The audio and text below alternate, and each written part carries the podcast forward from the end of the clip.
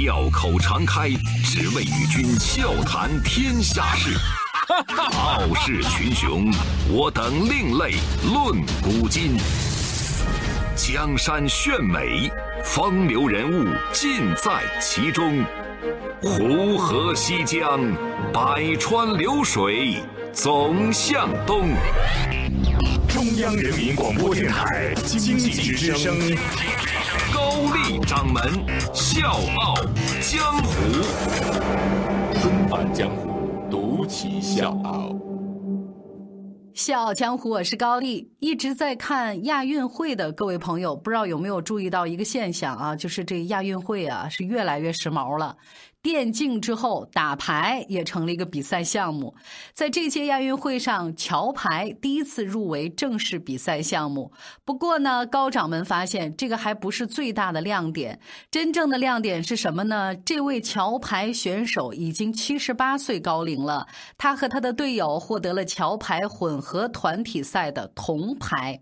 有人可能会说了，这不就是天天在马路边支一个小桌子，拿一个小凳子打牌的退休老爷爷吗？有什么亮点呢？哎，我要告诉各位朋友，如果您是这个想法，有这个眼光，可能你就会错过一筐子良机了。要知道，这位老爷爷可是本届亚运会最富有的选手，他就是代表东道主出赛的印度尼西亚首富黄慧祥。纷繁江湖，独起笑傲，高丽掌门笑傲江湖，敬请收听。在比赛以前，黄慧翔呢就放出豪言说：“要是我们这个队伍能夺冠，我就要捐十万美元的奖金。”其实呢，在富豪圈里面，有很多的商业大佬呢都是牌搭子，比如说微软的创始人比尔盖茨，还有亿万富翁沃伦巴菲特，都是喜欢凑在一块儿跟朋友就喝喝可乐呀、打打桥牌呀、唠唠嗑。那黄慧翔为什么这么喜欢打桥牌呢？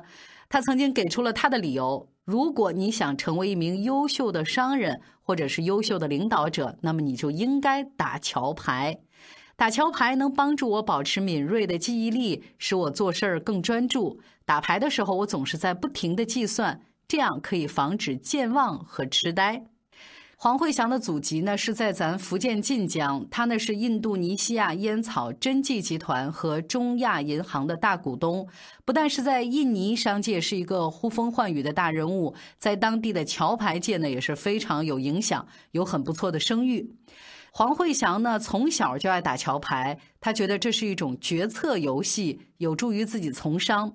他曾经参加过很多个世界桥牌比赛，还因为在培养印尼桥牌运动员方面做出贡献，在二零一七年十月获得由印尼国家体育委员会颁发的奖项。后来呢，他还极力的推动桥牌入选亚运会比赛项目，而且成为印尼国家队的一个成员。黄慧祥的不但是桥牌技艺了得，他七十八岁的人生也是跌宕起伏，让人很是惊叹。黄老板都认识我们印尼首富嘛，所以在印尼，只要提起黄慧祥，基本上每个人都会把他视为传奇。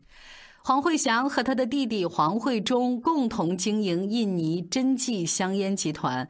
不过呢，他们的主要资产呢是印尼最大的私有银行中亚银行。刚才我也说到了，他们是中亚银行最大的股东，下属近百家分行，遍及印尼全国。那在房地产方面，除了发展工业区之外，他们也建这种住宅小区和办公大楼。整个集团的企业超过十五家，是印尼最大的商业集团之一。那他们集团在雅加达市中心拥有集商场、写字楼和酒店为一体的综合项目——大印尼购物中心。根据福布斯财富榜的最新统计。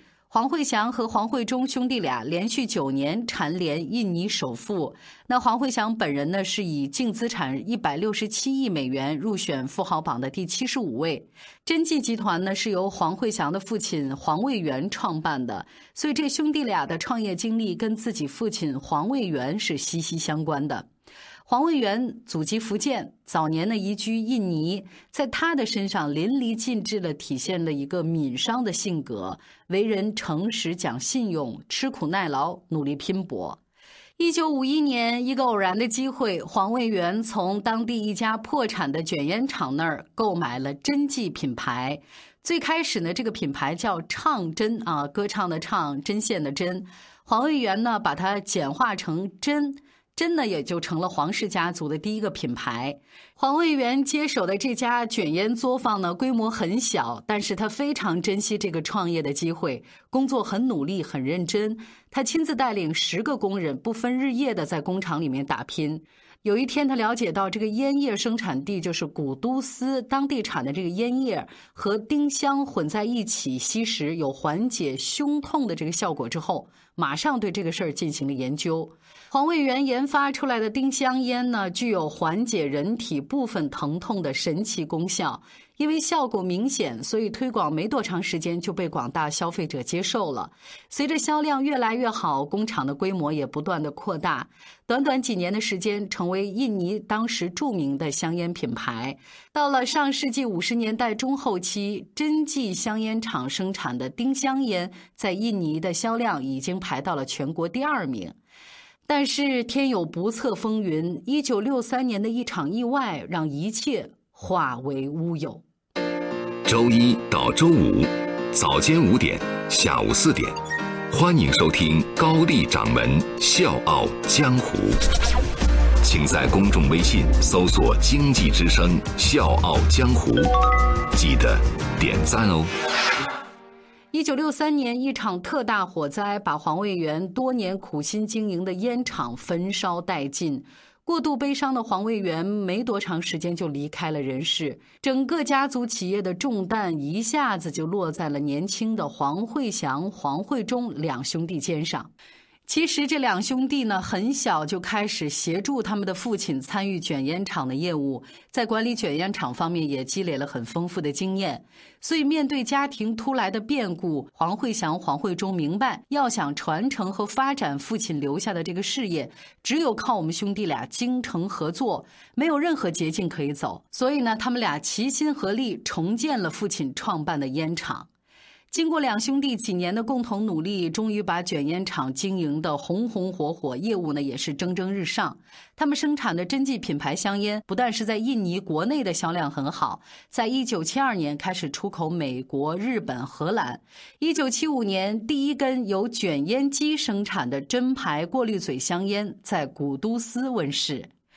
居安思危是咱中国人的传统思想，也是企业必须考虑的问题。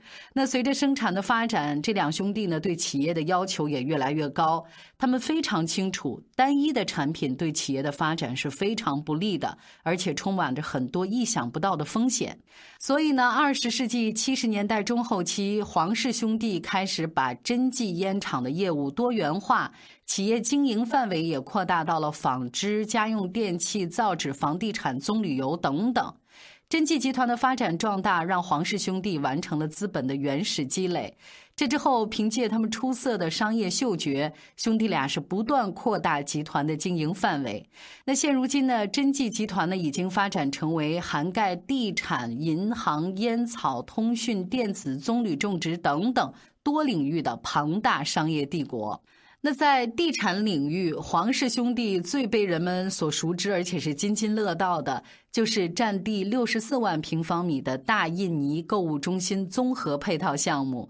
二零零四年，真迹集团取得了大印尼购物中心这个项目的三十年经营权。这之后呢，投资二点四二亿美元，发展印度尼西亚酒店旧址。那现在这个项目的零售空间已经达到十三万平方米，是雅加达首屈一指的购物场所，甚至呢有人把它称作是东南亚最大的购物广场。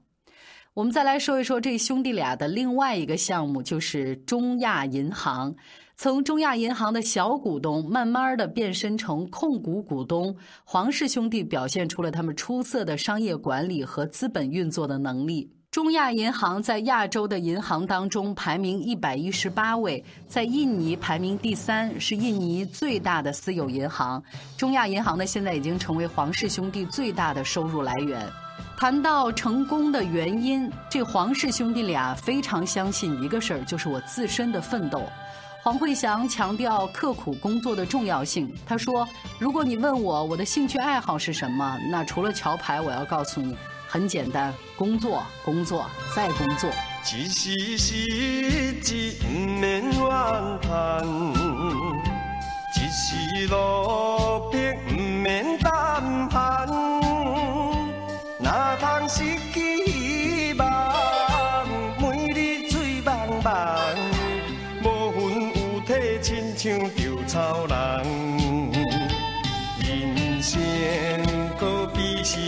上的波浪，有时起，有时落。好运歹运，总嘛爱照起工来行。三分天注定，七分靠打拼，爱拼。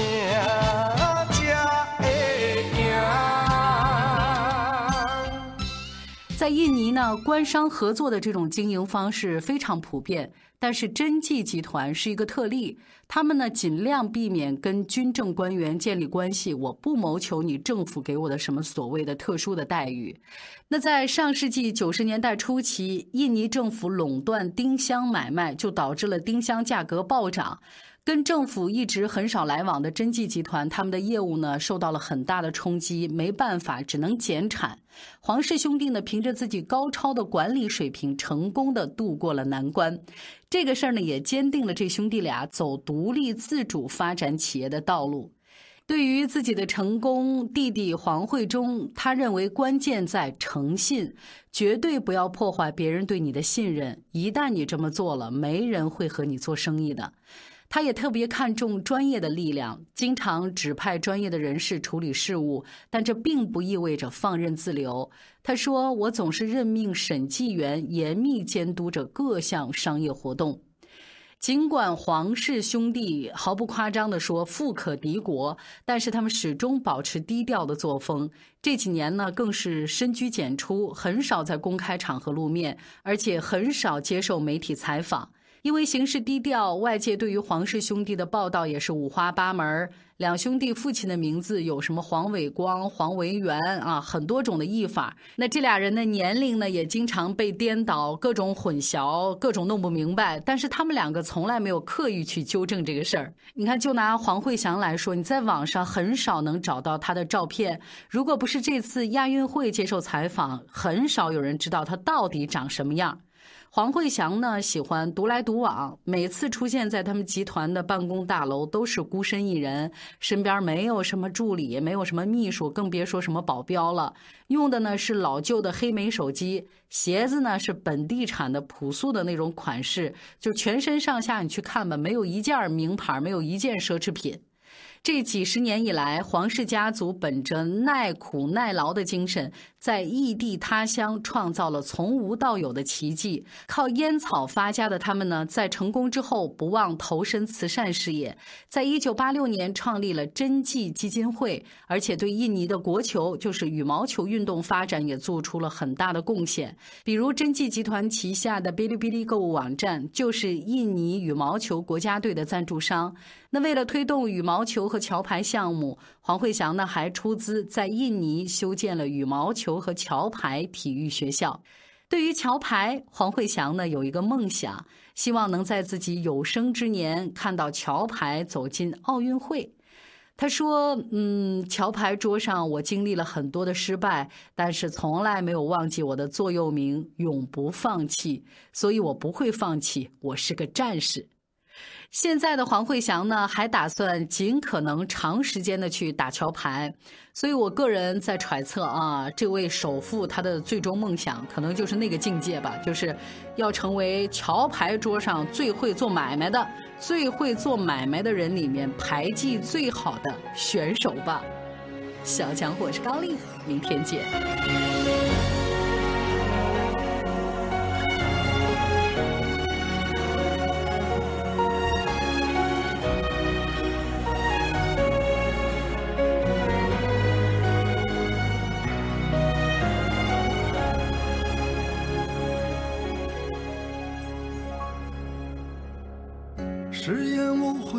悔的专注，苦难辉煌的前途。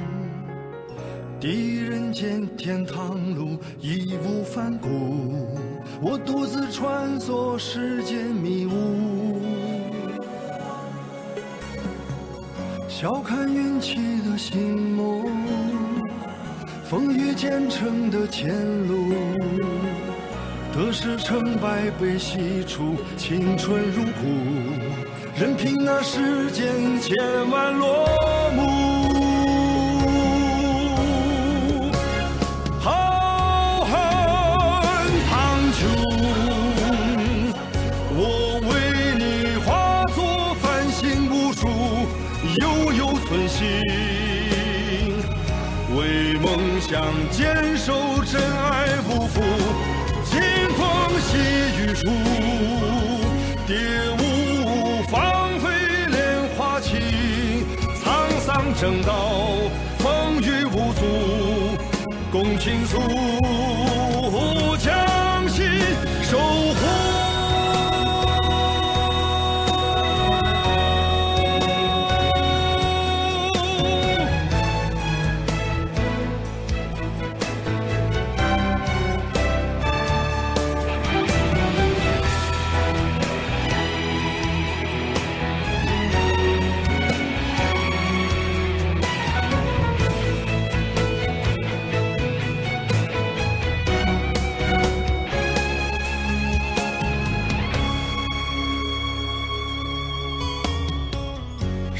无悔的专注，苦难辉煌的前途。第人间天堂路义无反顾，我独自穿梭世间迷雾。笑看运气的星梦，风雨兼程的前路。得失成败被洗出，青春如故，任凭那世间千万落幕。浩瀚苍穹，我为你化作繁星无数，悠悠寸心，为梦想坚守真爱不负。蝶舞芳菲莲花起，沧桑正道，风雨无阻，共倾诉，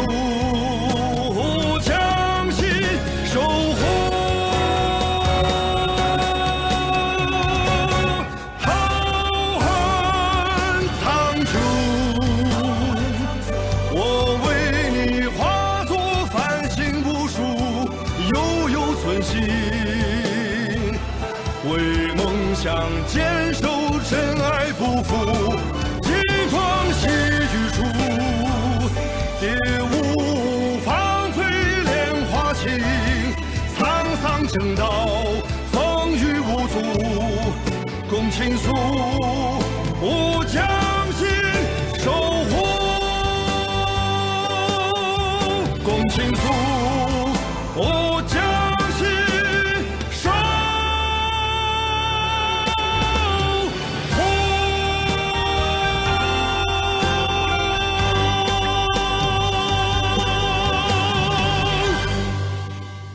一个人在家带老二整整三年了。孤独的时候，听到杨绛先生在自己的小天地里过着充实而有意义的生活，这个故事引导我静下心来，利用碎片时间学习，每天进步一点点，要做孩子们的榜样。